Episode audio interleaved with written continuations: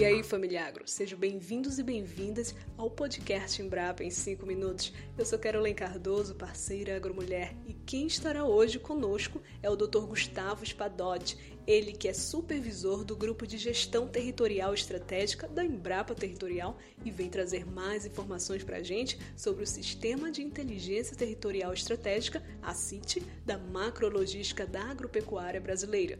Ficou curioso? Ficou curiosa? Então continue por aqui que informação de qualidade não falta. Olá, Carolém e demais amigas aí do Agro Mulher. É um prazer falar com vocês e participar desse episódio do Embrapa em 5 minutos. Seja bem-vindo, Dr. Gustavo, ao podcast Embrapa em 5 minutos e muito obrigada por contribuir com este conteúdo.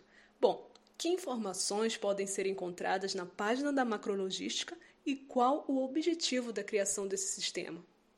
Essa página web ela é a plataforma de visualização do sistema de inteligência territorial estratégica da macrologística agropecuária brasileira.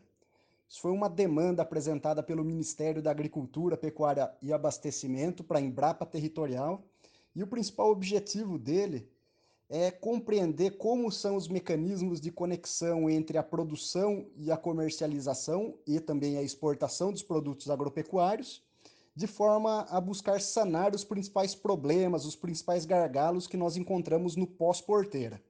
Para isso, o website é dividido em quatro grandes grupos de produção, exportação, caminhos da safra e bacias logísticas. Além de um bônus round que a gente diz aí, temos uma aba específica de estudos logísticos que contemplam todos os estudos já entregues ao Ministério da Agricultura e parceiros. Doutor Gustavo, por que os dados sobre a produção foram divididos em cadeias produtivas no sítio da macrologística? Essa base de dados de produção e exportação foi categorizada por produto, de modo a individualizar, a gente pode individualizar as rotas e os principais modais, rodoviários, ferroviários, hidroviários, prioritários no escoamento das principais produções agropecuárias brasileiras. Dessa forma, é possível elencar os atuais gargalos logísticos que minam a competitividade dos produtores, ou seja, o famoso custo Brasil.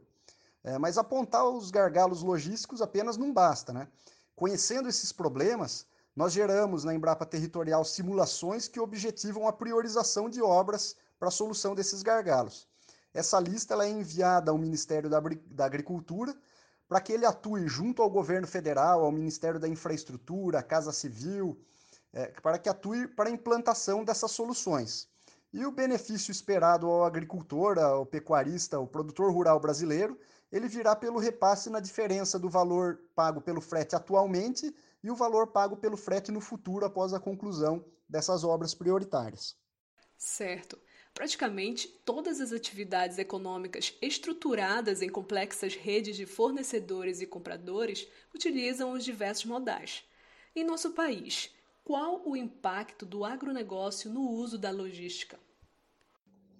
Essa complexidade ela não se resume apenas às rotas e modais que podem ser escolhidos para a comercialização das safras. Elas envolvem também contratos firmados com compradores, operações de barter, a capacidade de armazenamento da região e a retrologística de insumos, especialmente os fertilizantes e corretivos. De toda forma, os incentivos à multimodalidade, ou seja, a integração de diferentes modais, ela é quase sempre vantajosa. Não há país no mundo que viabilize o transporte rodoviário de cargas de baixo valor agregado, como é o caso das commodities agrícolas, em grandes deslocamentos. Para isso, as soluções propostas pela Embrapa Territorial passam pela integração dos modais hidroviário e rodoviário, sendo fundamental para que os custos de escoamento se aproximem dos nossos principais concorrentes, como o caso dos Estados Unidos, Argentina e Austrália em determinados produtos. Por isso, o Brasil tem investido tanto na logística dos chamados portos do Arco Norte, aproveitando suas hidrovias já existentes. Também se destacam os portos de Itaqui e Santos devido à facilidade que esses portos têm no acesso ferroviário. A exceção, as exceções são os portos de Paranaguá e Rio Grande, onde eles conseguem manter uma alta competitividade mesmo usando prioritariamente o modal rodoviário. Isso ocorre devido à possibilidade da retrologística de fertilizantes que esses, esses portos possuem. Entendi. Dentre as informações que podem ser consultadas está uma lista de obras elencadas como prioritárias né, para o aumento da competitividade do agronegócio brasileiro. Você poderia falar mais sobre isso? A aba de estudos logísticos contempla alguns trabalhos já entregues sobre a priorização de obras. Temos trabalhado com soluções para cada uma das oito bacias logísticas do Brasil, e os resultados dependem da demanda apresentada. Algumas simulações feitas sugerem a resolução da metade dos problemas logísticos relacionados a cargas totais do agro para mercados internos e externos, por exemplo. Outras mais específicas buscam o aumento da participação dos portos do Arco Norte na exportação de grãos. Mas, de toda forma, algumas obras são persistentes em várias consultas. É, agora concluída a BR-163, por exemplo, ela sempre esteve presente nos primeiros trabalhos realizados pela Embrapa Territorial já em 2015. Quanto às obras persistentes em várias simulações, nós podemos citar algumas que já estão em operação, é, é, modais que já estão em operação, mas que carecem de melhorias, como é o caso do balizamento, sinalização e dragagem dos rios Madeira e, Tocantins, é, tornando eles não apenas rios navegáveis, mas verdadeiras hidrovias, é, o derrocamento do Pedral do Lourenço, a dragagem do canal do Quiriri no Pará e a manutenção, a sinalização e os contornos na BR-364 em Rondônia, por exemplo. Também temos algumas obras projetadas, chamadas das é, as obras Greenfield, destacadamente a Ferrogrão, a ferrovia ligando Sinop até Miritituba, a FICO, interligando o oeste do Mato Grosso até a ferrovia Norte-Sul, e as rodovias BR-080, ligando Mato Grosso com Tocantins, e a BR-020, conectando o oeste da Bahia, passando por todo o, o, o interior do Nordeste, o sertão do Nordeste, ligando o oeste da Bahia até Fortaleza. Essas são as grandes obras prioritárias dentro desses estudos que visam reduzir a, a, a, o custo Brasil e aumentar a competitividade do agro brasileiro.